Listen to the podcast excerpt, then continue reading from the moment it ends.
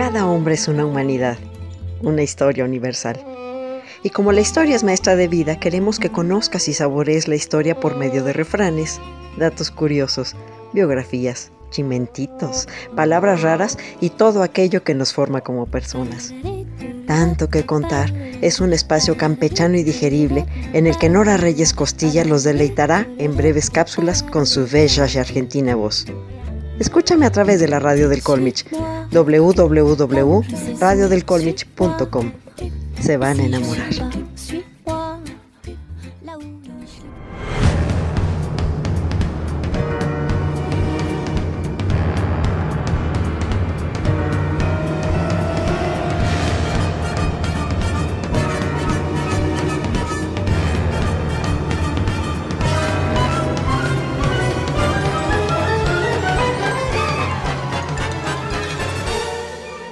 Les ha pasado que hay días en que se paran frente al espejo y ¡zas!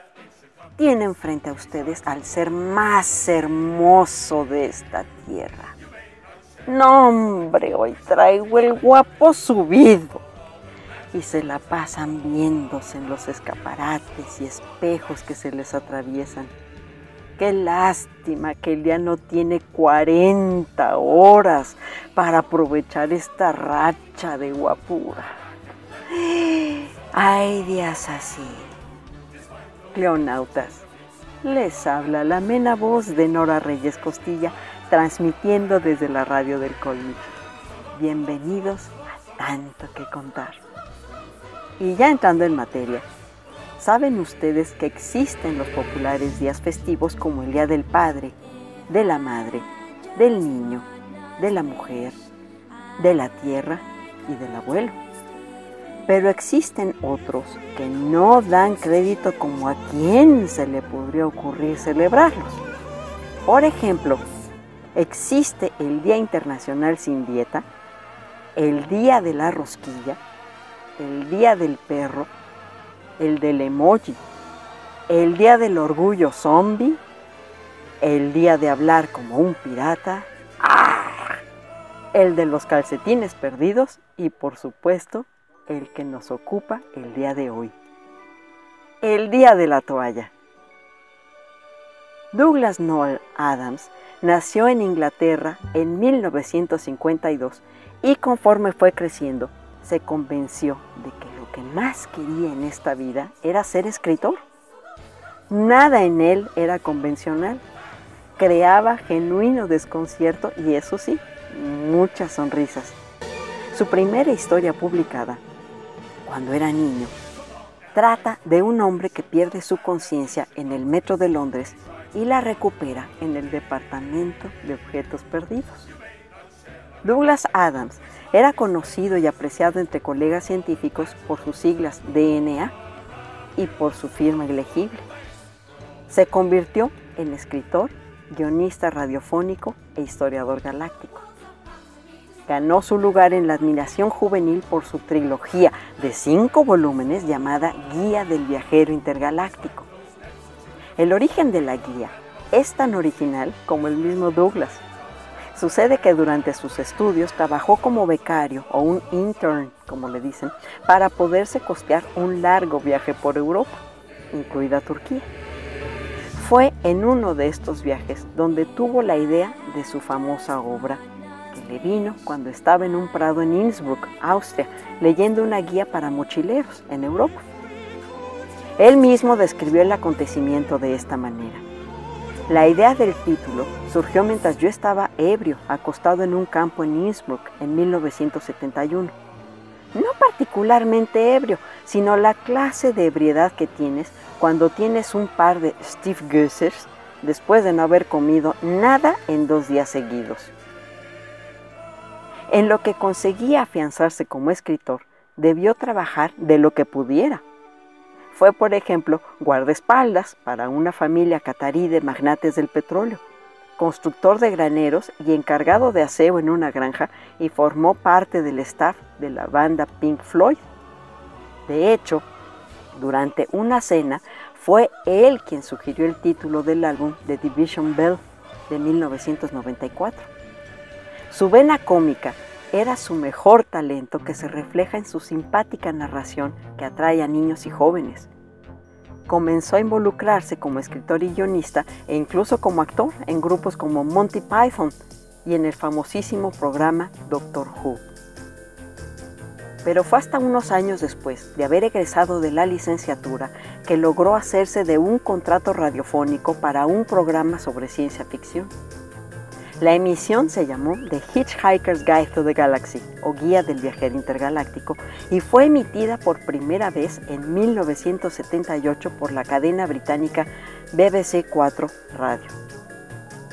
Después fue publicada como una trilogía de libros entre 1979 y 1982 que se llamó El restaurante del fin del mundo, la vida, el universo y todo lo demás. En 1984 escribió un cuarto libro, Hasta luego y gracias por el pescado, y en 1992 el quinto.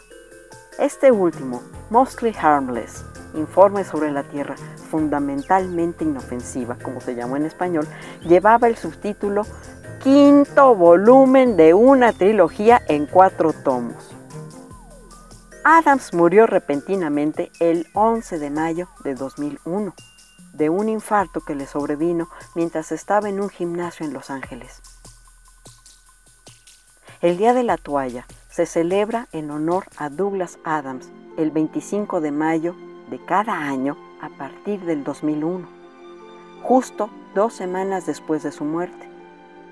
Ese día, los fanáticos llevan una toalla durante todo el día, pues según la guía del viajero intergaláctico, una toalla es la mejor arma protección y compañía de cualquier mochilero interestelar.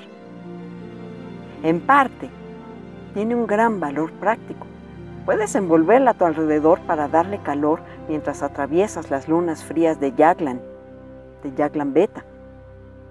Puedes recostarte en las brillantes playas de arena de mármol de Santraginus, quinto, inhalando los embriagadores vapores del mar. Puedes dormir debajo de las estrellas que brillan tan rojo en el mundo desértico de Kakrafun. Úsala para navegar en una pequeña balsa por el lento y pesado río Moth. Humedecerla para su uso en combate cuerpo a cuerpo. Envuélvela alrededor de tu cabeza para alejar los vapores nocivos o evitar la mirada de la voraz bestia voladora de Traal, un animal tan estúpidamente estúpido que se supone que si no puedes verlo, no puede verte. Puedes agitar tu toalla en emergencias como una señal de socorro y por supuesto secarte con ella si todavía parece estar lo suficientemente limpia. Como ven, el día de la toalla tiene cierto parecido con el Bloomsday en Irlanda en honor a James Joyce. La historia gira en torno a Arthur Dent, un sujeto que vive en un pacífico pueblito a las afueras de Londres. Su casa está a punto de ser demolida para construir una nueva autopista y aunque protesta y se tira frente a las excavadoras, su casa es inevitablemente derribada. Pero minutos después, el planeta Tierra es demolido por una flota de bogons que van abriendo paso a una carretera intergaláctica. Gracias a su amigo Ford Prefect, quien es en realidad un alien Ambos sobreviven y Arthur es ahora el único humano del universo. A partir de ese momento, ambos se verán envueltos en un universo totalmente desconocido, enfrentándose a aventuras de toda clase y peligros tanto absurdos como fatales. Lo primero a lo que se adapta Arthur Dent es al revolucionario traductor Pez de Babel o Babel Fish, que luego Altavista y Yahoo ofrecerían en 2003, pues ese nombre le fue dado en honor al curioso pececito que Ford introdujo en el oído de Arthur Dent para permitirle entender cualquier tipo de idioma en la galaxia. Serán obligados a escuchar la poesía de los Bogón, considerada la peor de todo el universo, es más, te puede partir la cabeza en dos y tendrán la compañía de personajes muy singulares como Sappho Brooks, el presidente de dos cabezas de la galaxia, o Marvin, un droide maníaco depresivo. Pero eso no es todo. Hacía miles de años que unos seres pandimensionales buscaban el significado del universo, la vida y todo lo demás. Para esto construyeron una supercomputadora llamada Pensamiento Profundo, que es la única que puede contestar esa pregunta. Después de cientos de años pensando y pensando y pensando, la computadora da la respuesta definitiva y es 42.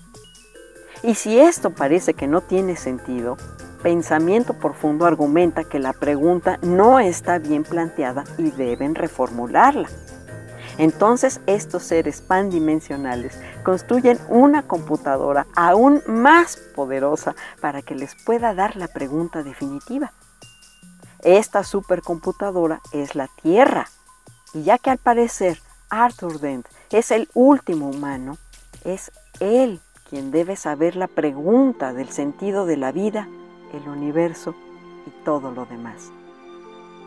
Así que, clonautas, los invito a que este 25 de mayo, Día de la Toalla, pónganse raros y no salgan sin ella. Es una buena manera de encontrar personas con ideas afines. Tómense una foto con su toalla y publíquenla con el hashtag Towel Day. Es un día divertido para que los aficionados a la ciencia ficción celebren los populares libros de Douglas Adams y recuerden su legado. Ojalá les pique la curiosidad y lean sus libros. Tal vez hoy puedan conseguir uno de la biblioteca y vean por qué tanto alboroto. Gracias a Armida González por corredactar esta nota y a Eva Alcántar en la producción musical de la cápsula. Esta fue una emisión más desde www.radiodelcolmich.com. Puede que no haya ido a donde quería ir, pero creo que he terminado donde tenía que estar. Soy Nora Reyes Costilla y el día de la toalla, a.